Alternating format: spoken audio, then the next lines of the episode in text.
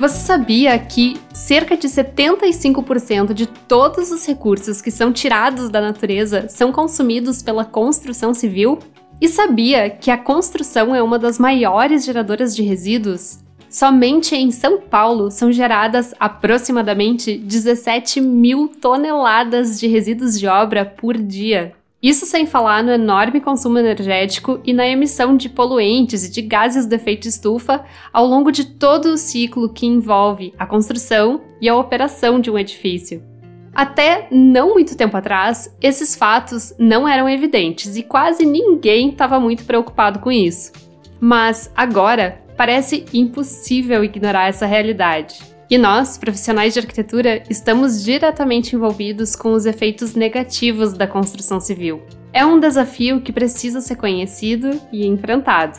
Há décadas que se fala em sustentabilidade e todo mundo tem uma imagem mental mais ou menos formada sobre ela. Na arquitetura, um estereótipo frequentemente usado para falar de sustentabilidade é a do edifício com parede verde, telhado verde, com árvores no seu entorno e uma estética mais rústica, ou até mesmo um tanto improvisada. De fato, essas podem ser estratégias efetivas, mas a sustentabilidade é um conceito muito mais amplo e que abrange muitas e muitas mais questões. Diversos pesquisadores já se esforçaram para tentar encontrar uma definição que expresse adequadamente o que é sustentabilidade. Mas há muita discordância entre as versões e não existe uma única definição plenamente aceita.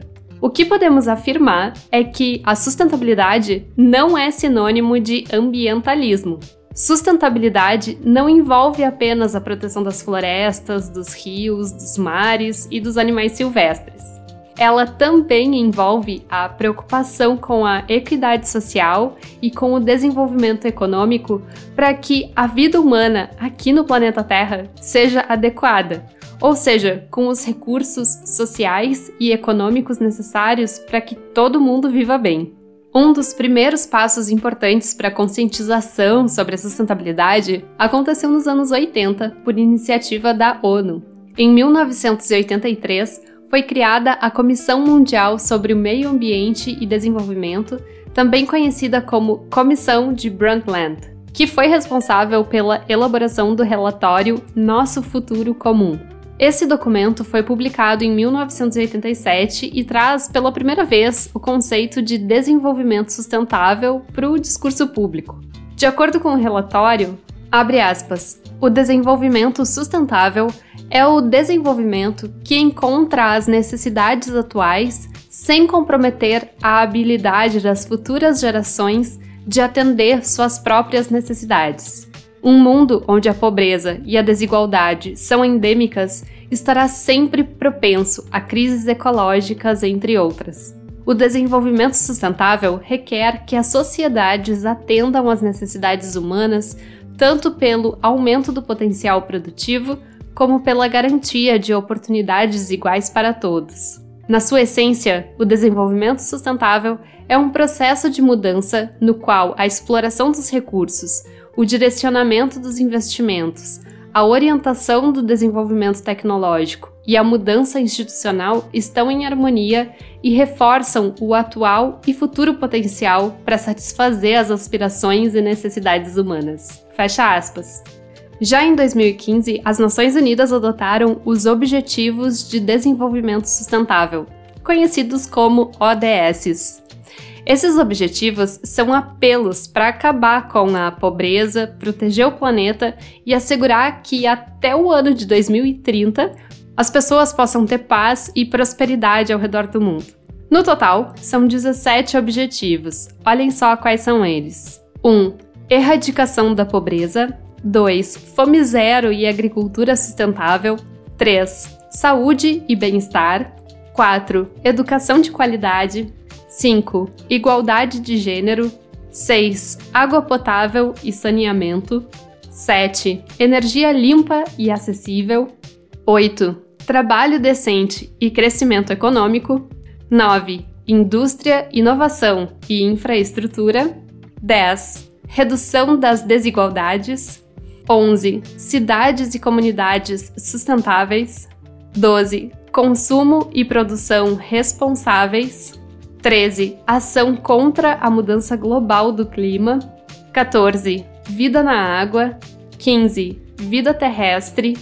16. Paz, justiça e instituições eficazes. E 17. Parcerias e meios de implementação.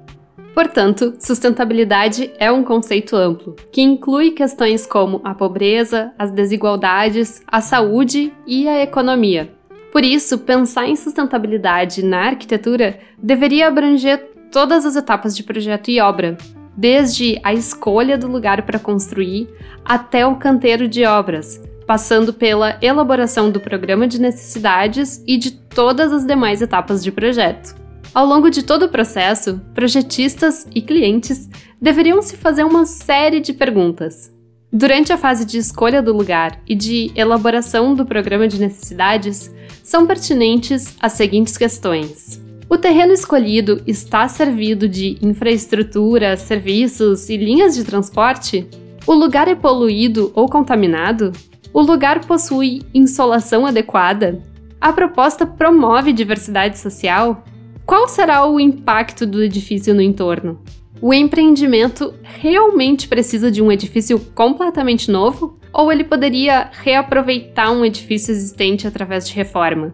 O lugar e o programa de necessidades permitem uma boa densidade de ocupação para otimizar o uso da infraestrutura? Já durante a fase de projetos, valem a pena outros questionamentos, como por exemplo, qual será a destinação das águas pluviais e residuais? Como minimizar a impermeabilização do solo? As circulações e acessos garantem a segurança e a acessibilidade de todos os usuários? O projeto permite flexibilidade de usos? A volumetria tem capacidade suficiente para economizar no uso de materiais? Iluminação e ventilação naturais estão asseguradas em todos os espaços de permanência? As fachadas estão protegidas do excesso de insolação? Os materiais de construção são renováveis, reutilizáveis ou recicláveis? Os materiais precisam mesmo vir de lugares distantes ou há alternativas locais?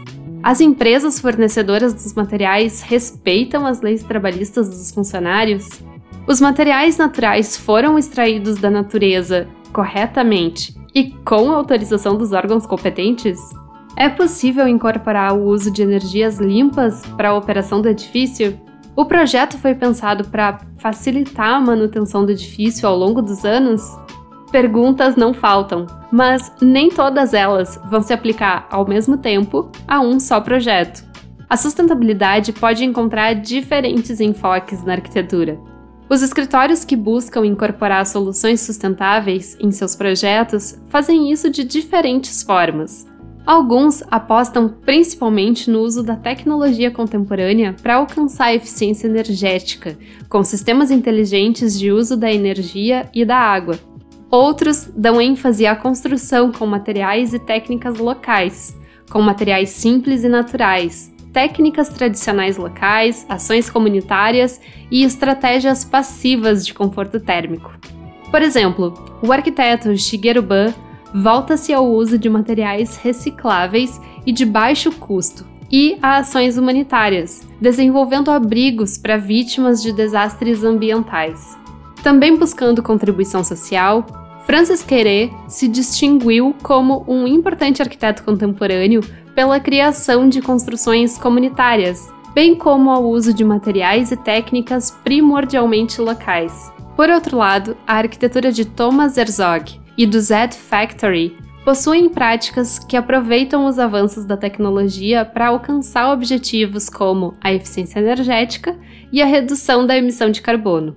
Painéis solares e sistemas de controle da luz artificial ao longo do dia são alguns exemplos de estratégias que dependem da disposição de mais tecnologia e de mais recursos financeiros para que possam ser empregados na construção.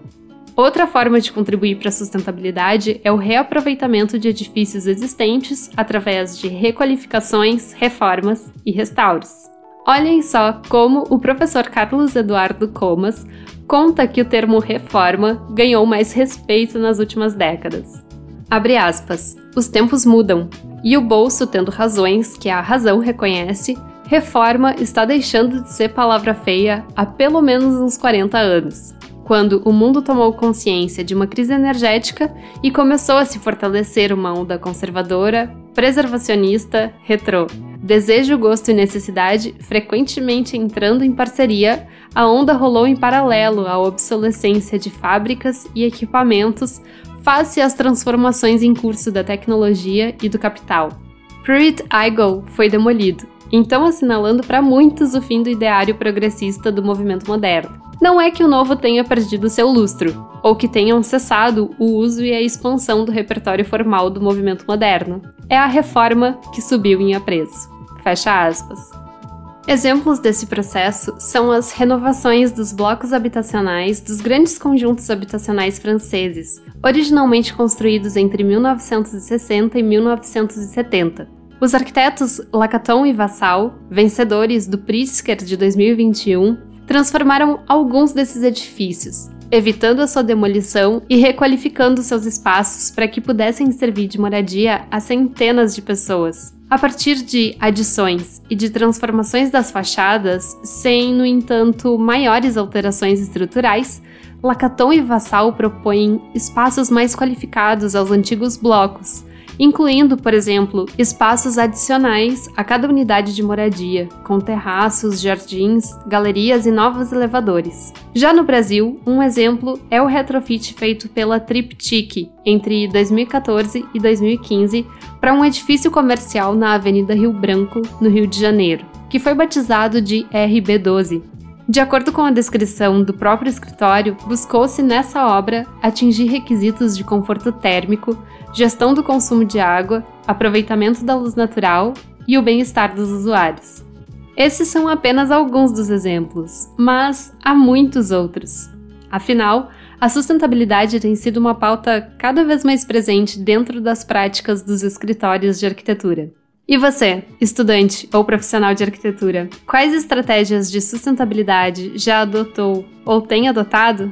Este foi mais um de uma série de episódios aqui do podcast que falam sobre questões relacionadas à sustentabilidade na arquitetura. Madeira e sustentabilidade, concreto e sustentabilidade, a história de Francis Querê, energia fotovoltaica, arquitetura biofílica, saneamento básico, madeira laminada colada e iluminação natural são alguns dos assuntos relacionados à sustentabilidade que já foram tema de episódio por aqui. Se você se interessa por esse tema, fica o convite para conferir todos esses conteúdos.